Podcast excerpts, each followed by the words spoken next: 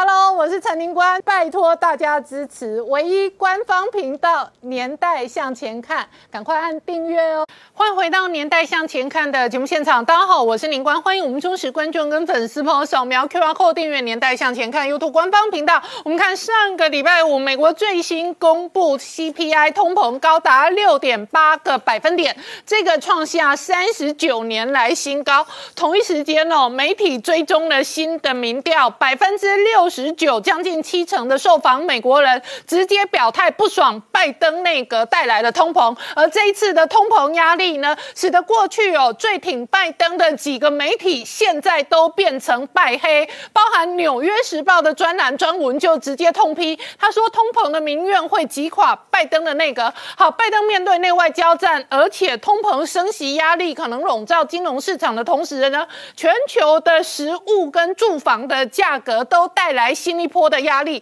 这一波的压力在台湾的观众朋友感受到的是很多小吃，包含了这个阿唐咸粥都在涨。可是呢，习近平直接在人民日报问了一个问题，这个问题的标题叫做“那么粮食怎么办？”中国事实上今天最新的数字哦，今年以来进口粮食哦暴增二十三个百分点，而粮价暴涨，同时又缺美元的中国经济哦，要面对的是另外一轮。万物齐涨的压力，而万物齐涨的压力哦，影响到土耳其。事实上哦，这一个货币崩盘，那通膨全面的恶化，所以通膨变成各国政府哦最大的这一个敌人的同时哦，中国前财政部长楼继伟直接说中国经济数据造假。但是呢，这个周末另外一个核心的议题是在共同富裕大清洗。那马云、马化腾通通清洗完之后，现在下台哦，要退出小米经营的是雷。军，同时哦，美国事实上很有可能加大力道打科技战。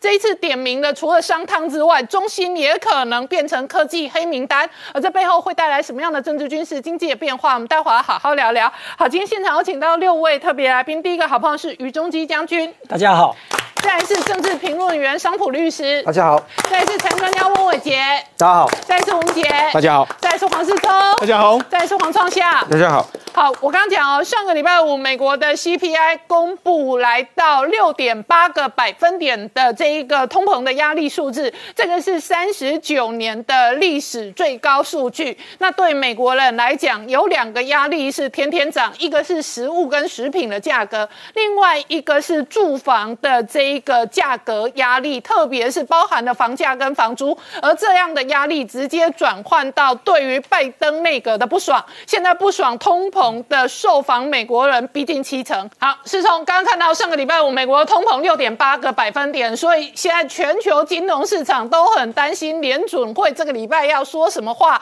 特别是升息跟通膨的压力哦，现在两头烧。那对拜登来讲哦，他入主白宫不到一年，现在不爽通膨的受访美国人高达六十九个百分点。没错，拜登上台也，他大概没有料到说让他民意支持度下滑，居然会是通膨。那因为根据美国上个礼拜公布的这个 CPI，十一月份的这个 CPI 的数据是六点八，这个数据是一九八二年六月以来的最大的这个增幅。那因为这个增幅非常非常大，所以呢，很多人就说呢，在这个礼拜二跟礼拜三要举行的 FOMC 的这个决策会议里面来说的话，联准会可能会加快缩减购债的规模，甚至很有可能呢，联准会会试出一个比较鹰派的这个说法。那为什么会出现这样的状况？主要是因为呢，这个食品的食品还有租金，还有能源三个因素大涨的关系，导致说整个 CPI 是往上冲的一个状况。那因为 CPI 往上冲，这个是攸关美国人民的这个生活的感受，包括说美国前一阵子才过感恩节，接下来要过圣诞节，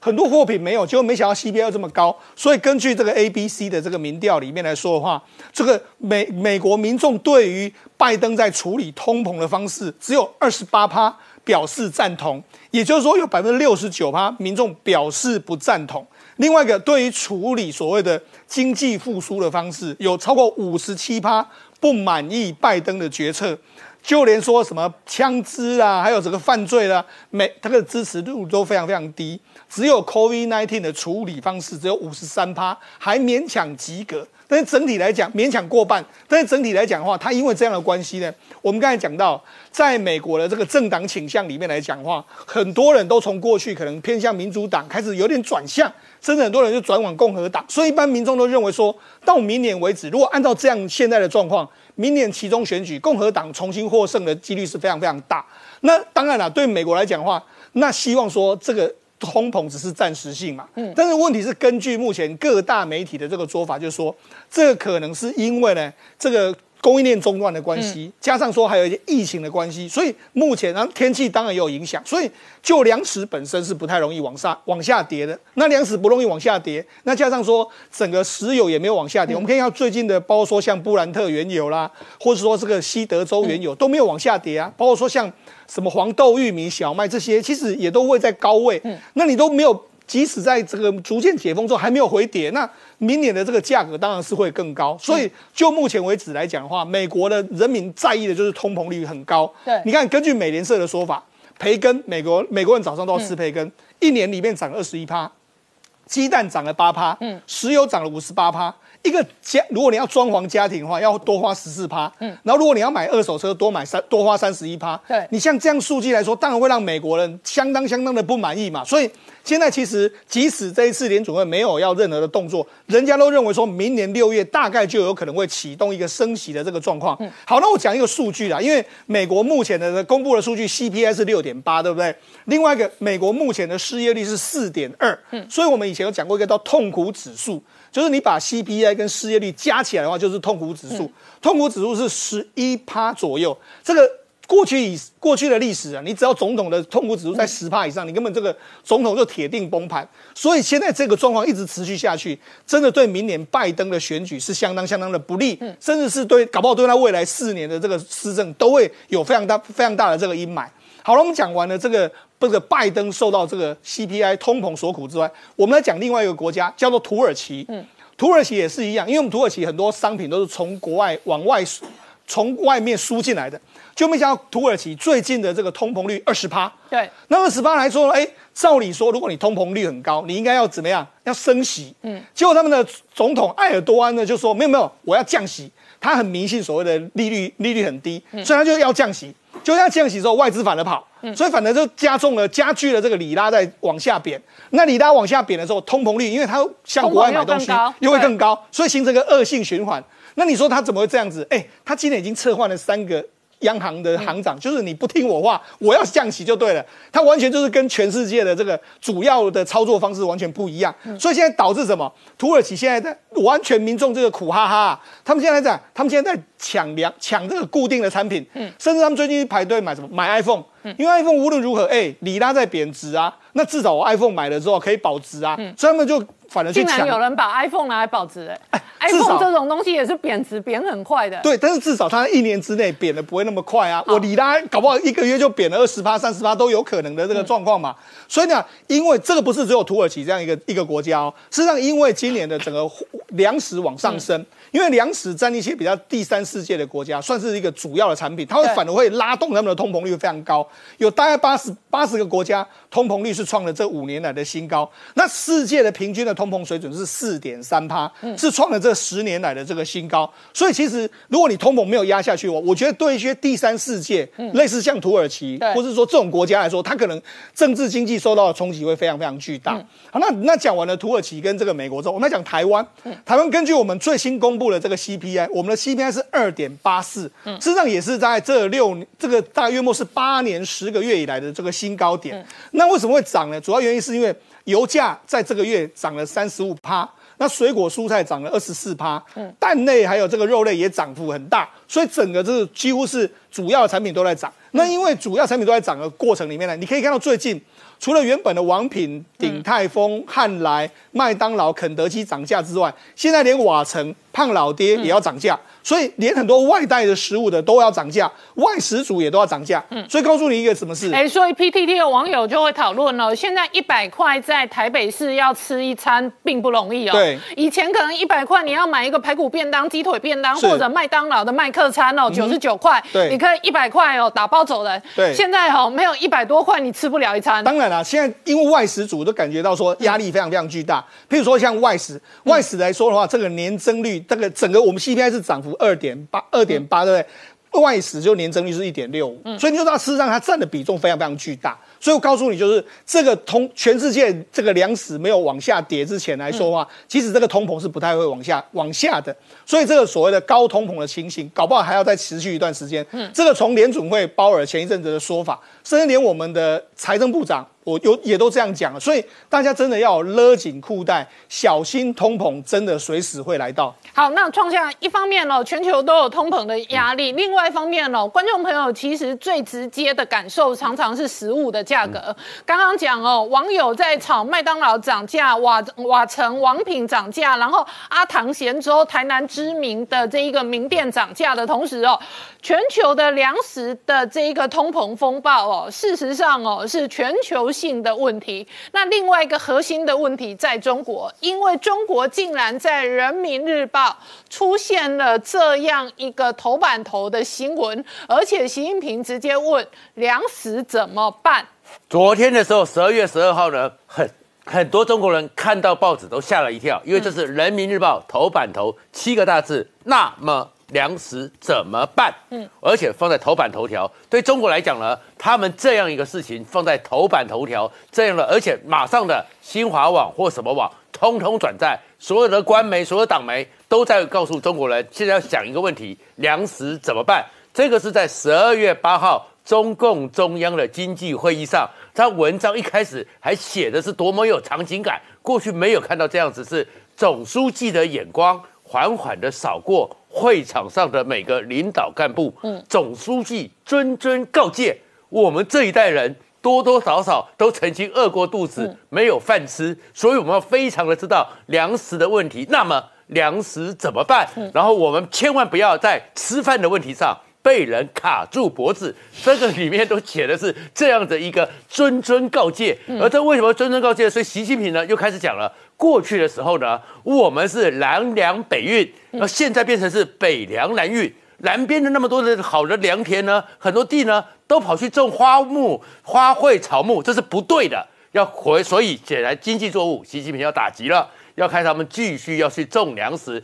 千万不要被卡住脖子。而为什么会有这个压力呢？他们过去的时候都不愿意承认嘛。九月的时候呢，因为路特色呢，在九就讲说，九月的时候，其实他们就发现粮食出问题了，所以你还记得突然出现一个光盘行动嘛？所以他们只说为了节俭，其实是粮食有问题。然后到了十一月的时候，中国商务部也正式的去公布，要鼓励老百姓呢多吃完，因为呢，他们却发现光青花菜，嗯，光光是那个小黄瓜就涨了百分之五十，嗯，然后菠菜呢，竟然比猪肉还要贵。然后到了这习近平问了粮食怎么办之后，他们知道说习总书记要你们不要再扭曲数字了，公告数字了，所以国家统计局在九号的时候正式公布他们的整个十一月的菜价比去年十一月。高涨了百分之三十点六哦哦，这好高哦！而十月的时候是百分之十五点九，所以光这一个月里面又不断的在飙升。而这种飙升过程中呢，而且还发现说，整个粮食在去年这一年呢，就今年这一年呢，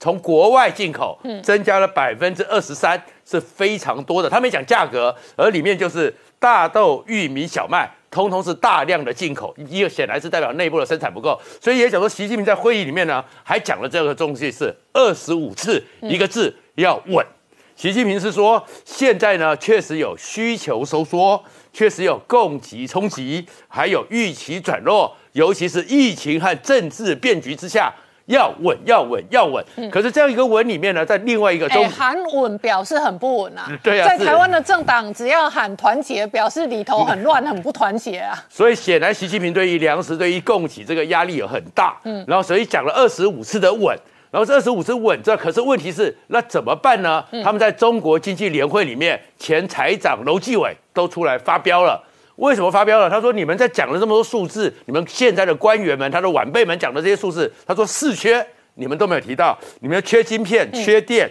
缺粮、缺工，你都没有提到。另外一个说他们在扭曲数字，在造假数字是什么？你们只讲说，哎，其实现在有一亿五千万个中国的经济体，就中小业有四千万个根本不活跃。你们的数据里面只告诉我说，现在有就业人口增加，但是你们都没有去讲说，半年后他们就失业了。”所以你会看到，当习近平讲说粮食怎么办的时候，中国更大的经济问题正在浮现出来。好，我们稍后回来。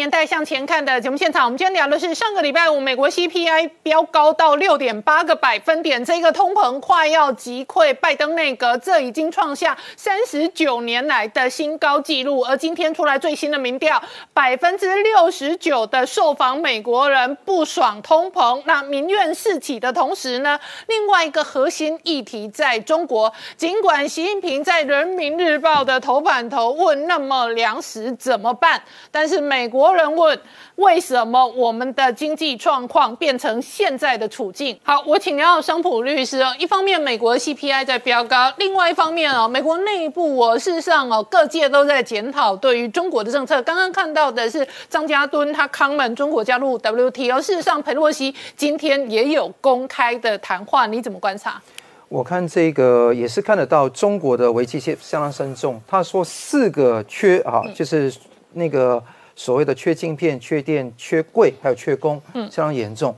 那还有缺粮，刚刚呃也讲到了。那很简单，这个中共基本上是缺柜、少船、人力不足，未来的货柜越来越少，呃，船舶要那个进港塞港的问题很严重。所以有一个国际的大气候就是通膨，国内的大气候就是计划经济，导致了中国现在这样的情况。那现在你看得到，在未来情况下。那个 WTO 基本上是中共违反它的一些游戏规则。嗯，好，那违反游戏规则结果导致两个结果，一个是美国元气大伤，嗯，它的那个产业方面，那个制造业萎缩，它的工人收入跟工作的机会减少，贸易逆差也是扩大三千多亿的美金。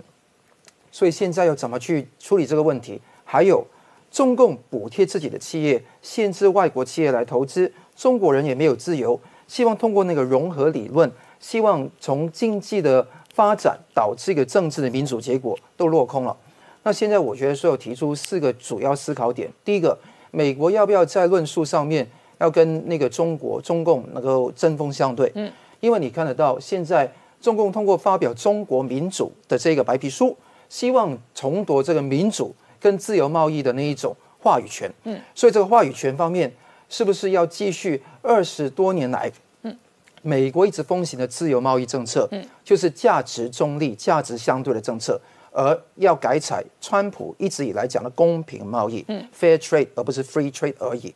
第二个事情是，那个在美国来讲，是不是讲完之后会做佩洛西有讲话？他是说，那个二十年前通过授予中共那个 WTO 成员的那个会员资格。世界给了中共一张空白支票。嗯嗯，那到现在来讲，要不要说面对这个经济失败跟道德失败，要完全醒悟？嗯，要对于他的那个行动上面要采取有个很重要节点是，很快美中贸易协议就会到期了，要解呃验收了。对，这个时候美国要不要拿出他的能力出来，要对中共施予一定的反应或制裁？这个地方大家看在眼里。第三个是美国的 WTO 体制内的改革，嗯，还是寻求体制外的改革？因为你看得到 WTO 是一成员一票，是成为中共的傀儡很久了，而且它没有定义什么叫发展中国家，也因为这个原因，只是美国去开打那个贸易战，只是在 WTO 体制外能够希望形成一个这样的压力，但是非常困难。那像现在，我觉得说全球来讲。要不要重整一个自由国家的贸易联盟？嗯，第四点当然是台湾有关了。嗯，那礼拜六会有那个公投。对，那如果说台湾的公投结果是投了一个会让台湾违反世界贸易组织的规范的一个选项，就同意票。嗯，尤其同意美猪这一点，禁止美猪这一点，结果会非常严重。嗯，因为等于说现现在的中华民国政府于两难，要么就是违反 WTO 的规范。要么就是顺从民意，嗯，所以我觉得这个情况是一个非常糟糕的情况，嗯，所以大家都要拭目以待。好，那同一时间啊，在美国内部通膨哦，不仅是金融问题，同时也是政治议题。好，伟杰刚刚看到美国事实上联准会跟拜登的内阁团队哦，现在蜡烛两头烧哦，通膨升息两边都是压力。嗯，但是同一时间哦，财政部事实上哦有了新一轮黑名单。没有错，我想其实在这一次的整个中美科技的对抗当中，其实。美国针对于中国的一些相关的科技业者，还是持续的进行制裁。那这一次呢，被美国列入制裁的这个黑名单当中的是这个商汤科技。那这商汤科技其实是中国非常知名的一个 AI 的人工智慧相关的一个业者。那这一次被美国列入到禁止美国人投资的黑名单当中，其实最主要是以这个协助。迫害新疆人权为由，哈，把它列成是一个禁止投资企业的一个名单当中。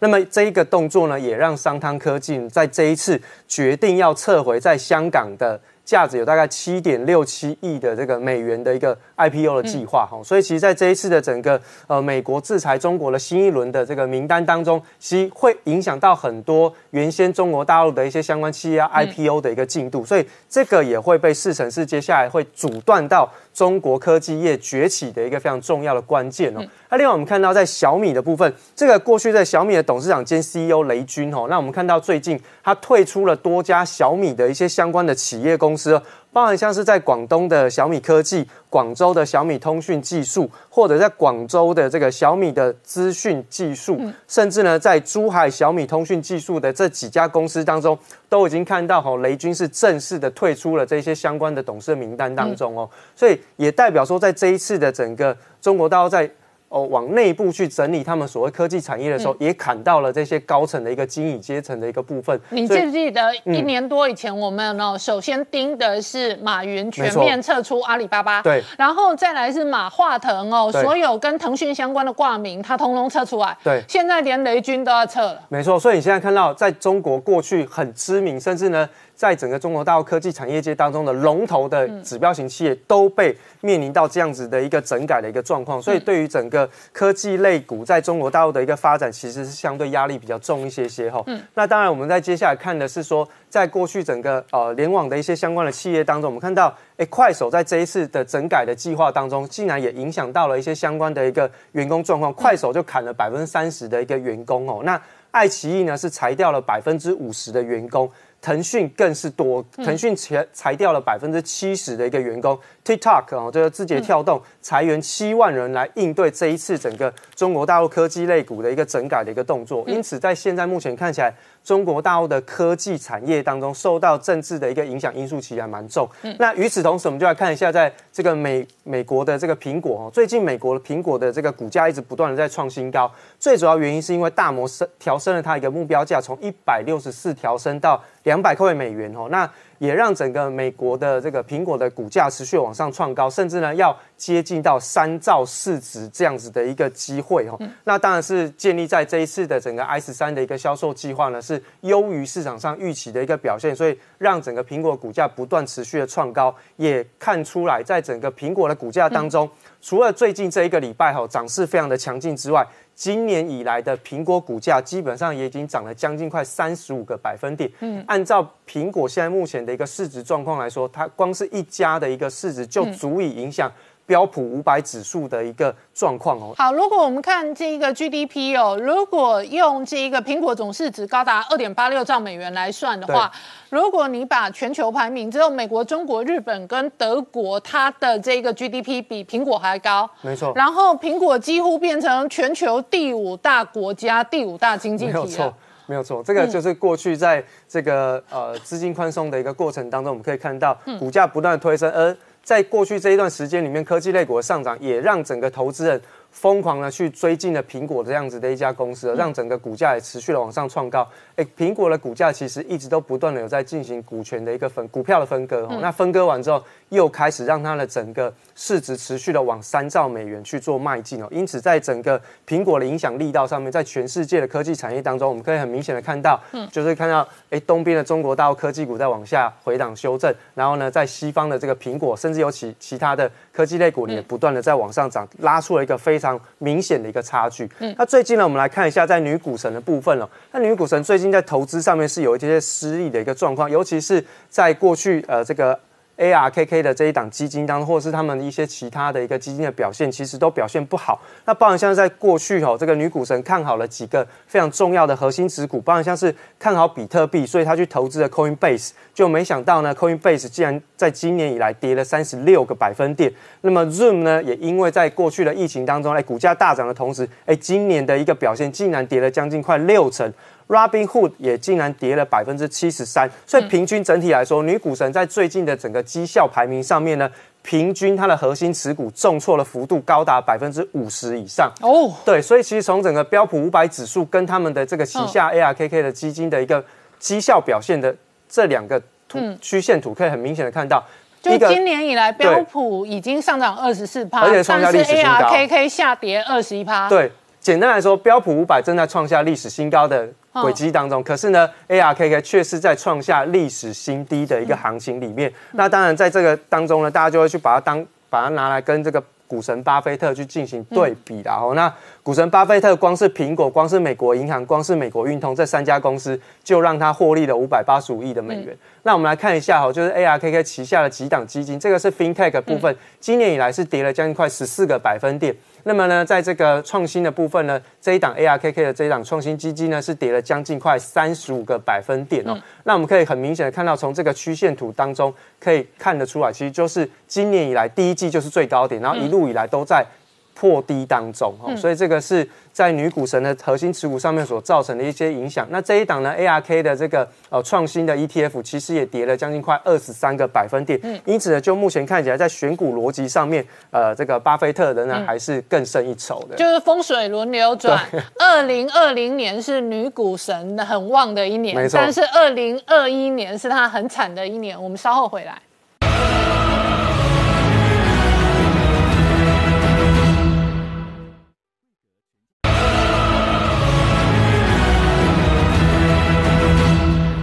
年代向前看的节目现场，我们今天聊的是上个礼拜五美国 CPI 哦飙高到三十九年来新高六点八个百分点，食衣住行娱乐无一不涨，这种通膨压力引发庞大的民怨。今天出来最新的民调数字哦，将近七成的受访美国人哦不爽这个拜登内阁团队的通膨处理。然而同一时间，另外一个压力核心在中国战略跟台海的战略。卢比欧事实上哦，他康门说中国二零。三零之前可能切香肠式的这一个武统台湾的同时哦，美军确实哦也在这一个研发各式各样的致密武器哦，跟中国有一个长期的军备竞赛。对这个美国共和党参议员卢比欧哦，那谈到说，二零三零年以前，他认为哦，可能用一点一滴这种方式对台湾切香肠哦，来瓦解哦，呃，从内到外的一个台湾的一个抗敌的这样的意志哦。那除了这个呃，可能对台这种所谓的这一个渗透或不占夺台的策略之外哦，他也不排除认为说，的确，相较于这样的呃模式来说哦，用这个所谓的两栖兵力来登陆台湾哦，可能不是这一个北京所谓的选项，但是也不是不会发生哦。所以这一个在军军事上来讲，他还是建议台湾必须要这一个打造成一个所谓的豪猪战略哦。那对中国哦，可能对台动武的相关的这个举动哦，呃，能够有效的吓阻哦，那降低双方爆发冲突的可能性哦。那在这个部分，当然他也谈到，就是说像这种情况，当然台湾自己本身的一个自我防卫加强之外哦，其实近期我们观察到说，央视也持续在这一个对外啊，特别是对台哦，持续文攻武吓，特别是他释放了呃一些影片，都在强调。说，目前的演训都是走向所谓的实战化哦。那事实上，今天台湾的国防部有一份报告，也才刚送交到立法院，强调说，这个中国未来如果对台动的情况之下，非常可能由演转战哦，就是说透过这样的一个大规模演习，突然转向对台的一个攻击的行动哦。这部分的确，呃，台湾必须要这个密切关注哦。那这样的相关演训呢，央视最近的报道里头就讲到说。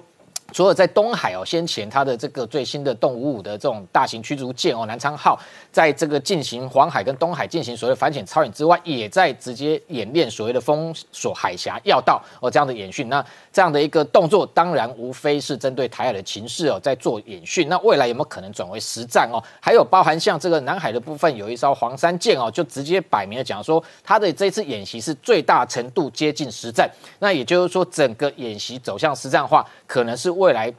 解放军加强最对台的这个呃军事的压力哦，主要的一个呃重点啊。那面对这个解放军对台步步紧逼的情况哦，那当然这一个呃美军也是有所反制哦。那除了他持续对中国进行抵近侦察哦。先前这个呃北京的南海动态感知就直接讲说，十一月份哦，美军的抵近侦察行动破了三大纪录：第一个单日架次高达十架，第二个单月有高达九十四架。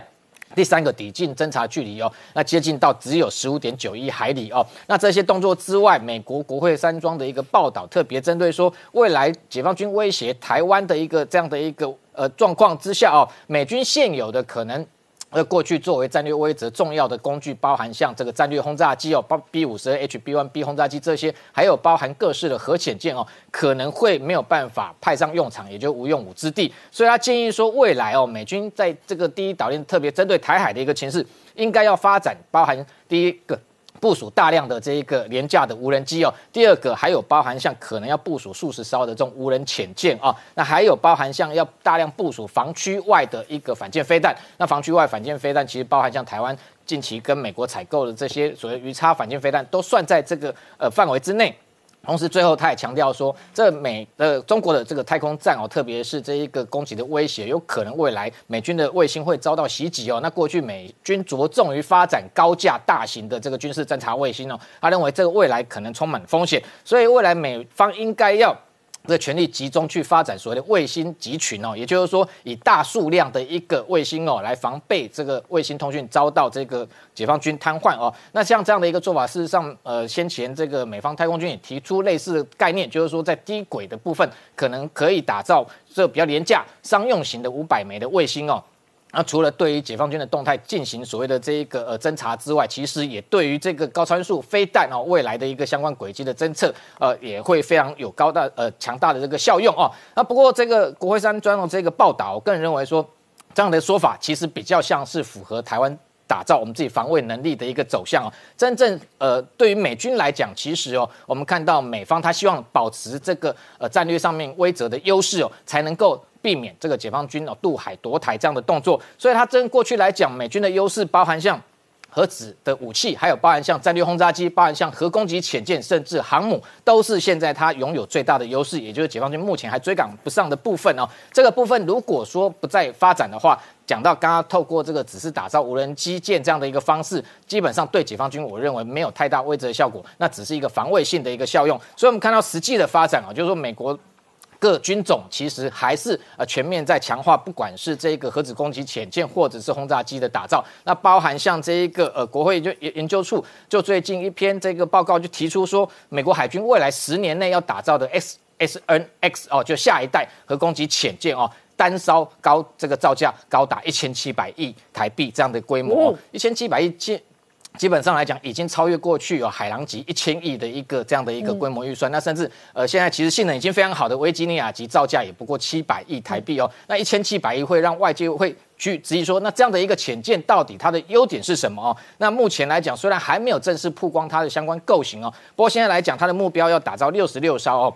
那未来可能会比照这一个外传的哦，就是说可能美军还有另外的战略核潜舰哥伦比亚级最新的十二艘也在持续的研发打造之中哦。那吨位可能会跟哥伦比亚级一样大，那它的吨位哦，如果放大到哥伦比亚级是一点八万吨的一个排水量等级，那非常的可观哦。因为现在来讲，维吉尼亚级也不过。这个水价大概只有八千吨，几乎是两倍以上哦。那维吉尼亚级基本上已经可以携带至少五十枚的这个 Mark 四八重型鱼雷，如果吨位放大到像这哥伦比亚级一样，那未来势必火力也是两倍以上哦。那保持这样的一个核潜舰、核攻击潜舰的一个。这个优势基本上当然对中国还是有一定的这个战略威慑的效果，特别是我们知道美军现在很多的一个防卫或攻击上面的考量，都是针对解放军各式的导弹，包含高超高超音速飞弹在内。那核攻击潜舰基本上是可以抵消这一个解放军这个不对称作战的优势。那另外，美国空军部长哦肯戴尔最近也特别强调说。下一代的这个 B 两幺的这个逆中轰炸机哦，基本上原型机除了打造五架之外，其实明年二二零二二年渴望就可以试飞哦。那这样的一个这一个进展，其实相较于这个中国的轰二十哦逆中轰炸机到现在完全没有看到踪影来讲，其实还是保持非常大的优势哦。也就是说，整体上来讲，我们可以看到。美国如果要保持一个对中国战略威慑的能力，那让这个中国对台不敢轻举妄动的话，我们想到未来可能包含它的核武呃的部署，还有包含像轰炸机、还有核攻击潜舰、还有航母，都必须维持它的一个数量跟性能上面的优势。另外再加上打造各式的无人机舰，还有加大它的一个卫星集群，还有包含像高参数的发展，呃高参数飞弹的发展，这些就可以整个全面的一个。对中国进行有效的一个贺阻，让台海避免未来可能有一天爆发战争。好，我们稍后回来。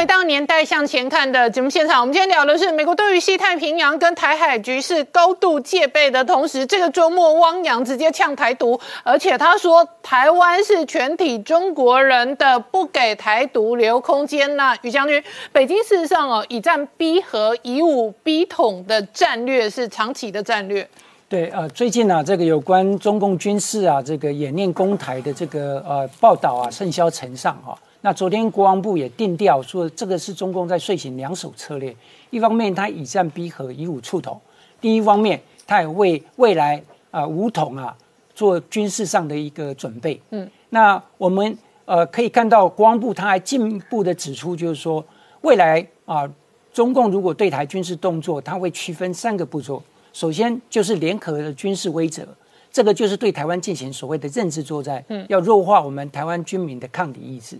然后接着他会采取所谓的联联合火力打击，这个刚刚明姐提到，他由演转战呐，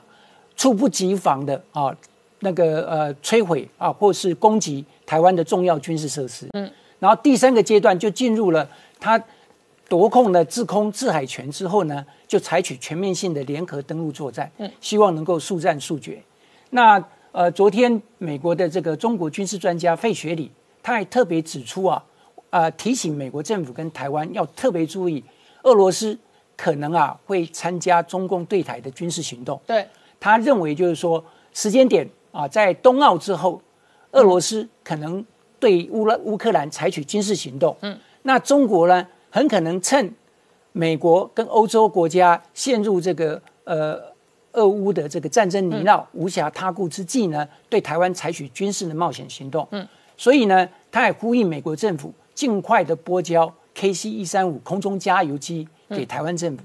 啊，那这样的话，让我们的这个防卫的纵深能够扩大啊，防止这个中共的突然啊攻击。那中共的文汇报啊，这呃昨天也大肆的宣导，就是说共军的最近的这些共机共建的绕逃，嗯，目的就是要对台湾全岛进行封锁。嗯，那刚刚明姐提到，包括他的动物在演练。海峡的封锁，他的特战部队在进行夜间的这个斩首行动，然后另外这个两艘这个呃攻击呃这个两栖攻击舰待命啊攻台。其实啊，卢比又特别昨天在他的这个推特上面特别指出，这些军事的动作事实上就是要形塑台湾民众只能啊面对统一啊这个趋势是无法挡，然后呢只能被迫接受啊被统一的这样的一个命运。他就是要形塑这样的一种氛围，而且他还指出了刚刚明姐提到，二零三零是最后的期限。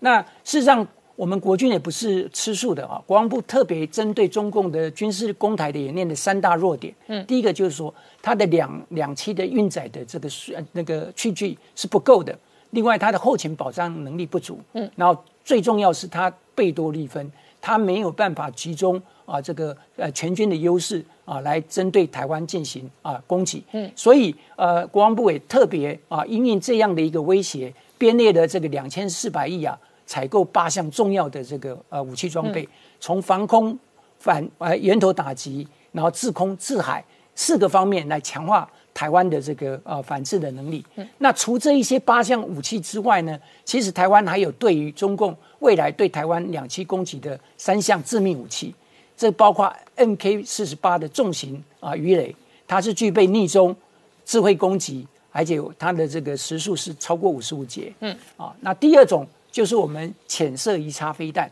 这个在我们过去的汉光演习里头，呃，发射四枚，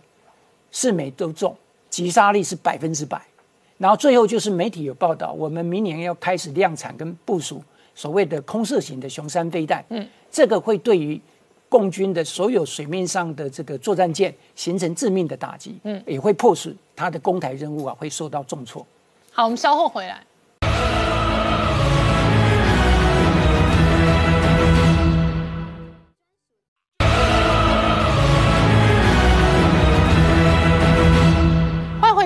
向前看的节目现场，我们今天聊的是美国智库担心哦，这一个中国北京冬奥之后可能攻台的同时，更加戒备的是俄罗斯的角色。那同时哦，在大太空大战当中哦，中俄也是最重要的核心劲敌。好，创下刚刚看到的是美国太空军的这一个将领哦，对于中国跟俄罗斯几乎每天攻击美国卫星哦，事实上是高度戒备。现在国际上。战略争争霸将来的话，就是首先就是打眼睛，也就是太空上的争霸。所以美国的太空军，不管是刚刚的副参谋长，或者是他们的司令呢，都非常担心中国正在追赶上去。而这个中国的追赶速度呢，大概他们的技术上的斜率呢，是美国在往前进的斜率的两倍。所以在虽然中国现在落后，但是二零三零年可能美国会被中国给追上去。然后所以呢，汤金刚刚呢，汤普森呢，他是副参谋总长，他在参加一个智库里面在讨论现在美国太空军到底准备够不够好不好的时候，就讲说，其实到现在为止，他们的太空军、他们的卫星每天都在针对中国的可逆性攻击。什么叫可逆性攻击？就是被攻击之后。但是还可以回复，所以呢，这叫可逆性。那是什么东西呢？就是中国已经放了上百颗的、数百颗的卫星上去了，而经过靠近美国卫星的时候，可能突然打了镭射光，可能突然有电磁波，或者是盖屏，又让美国的卫星在那个时间里面突然之间失去了作用。他是说，二零零七年美国就有卫星发现说曾经受到干扰，而事实上在二零一六年的时候，美国最好的锁眼间谍卫星。曾经在经过上海长兴港的时候，想看看它航空母舰做什么的时候，突然之间一片黑屏，嗯，然后直到了关岛上空二十分钟之后才恢复工作，可能就是中国已经开始用这种可逆性的攻击，而这个可逆性的攻击还不止如此，他们现在发现说中国继续做的呢，就是反卫星的太空机器人，而这太空机器人有两种。一种呢是什么状况呢？它做的非常小，就是中国的卫星里面还内藏的像是那个整个喷嘴卫星的喷嘴、喷射推进的喷嘴，小小的，而重量呢只有三到五、三点五公斤，非常小，而且形状呢很像是那个喷嘴的那个形状。然后它像子弹一样，靠近的时候偷偷打进去，打进去之后呢，吸附到美国卫星的那些控制喷嘴、控制推进的喷嘴里面，吸进去之后呢。然后被遥控，嗯，然后平常的时候不作用，突然之间就是里面是小量的一个火药，一炸掉，一炸掉之后就让这个卫星呢可能失去功能，可能变成太空垃圾，而太空垃圾之后在太空乱飞，可能就会威胁到同样轨道里面的美国卫星。然后同时呢，他们也发现说，中国不是有动能二、动能三可以从火直接用打上去把美国的卫星打掉吗？他们发现他们还已经在做一种叫做实践十七号的卫星，而这实践十七号卫星呢，美国去观察。发现说它上面呢已经装有机械手背，或者是呢还有一个喷射网。所以机械手背是什么？就是卫星过来的时候，它经过抓过机械手背，就把你美国卫星直接 catch 了哦，直接一拖就把你给拖过去了，那就变俘虏了吧？嗯，或者是呢喷射网是什么？像我们现在有时候要去空中，美国 NASA 在想的时候要去抓到那种卫星，那个流星打下来，就是喷出去之后一散开一个网，就把你被捕捉到哦。然后所以呢。中国的实践十七号，美国也发现说，曾经他们做了这些实验，所以现在不只是苏联对他们有威胁，而中国每年的预算也比他们多，薪水是也比他们多，所以他们会认为说，跟这个美国国会议员这智库的讨论是说，现在美国一年只给他们一百七十亿美元的预算，嗯，看起来要面对中国这威胁是很难的。然后另外一个呢，怎么去整理、去处理中国这样一个威胁呢？所以他们上次我们讲过，他们先前不讲说要花十亿美元在全世界。找三个固定的定点，专门针对天空三点六万公里之内，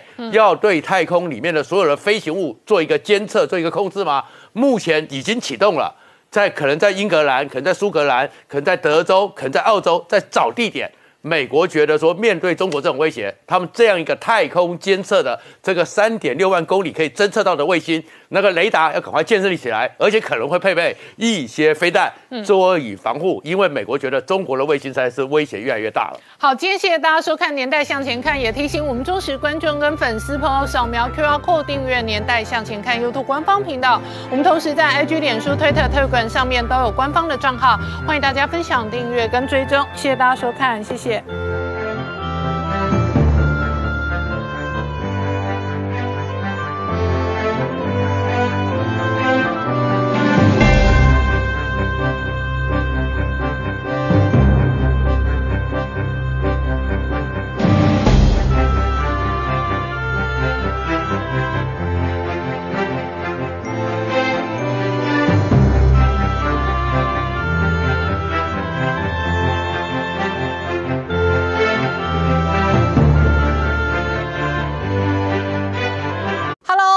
宁官，拜托大家支持唯一官方频道《年代向前看》，赶快按订阅哦。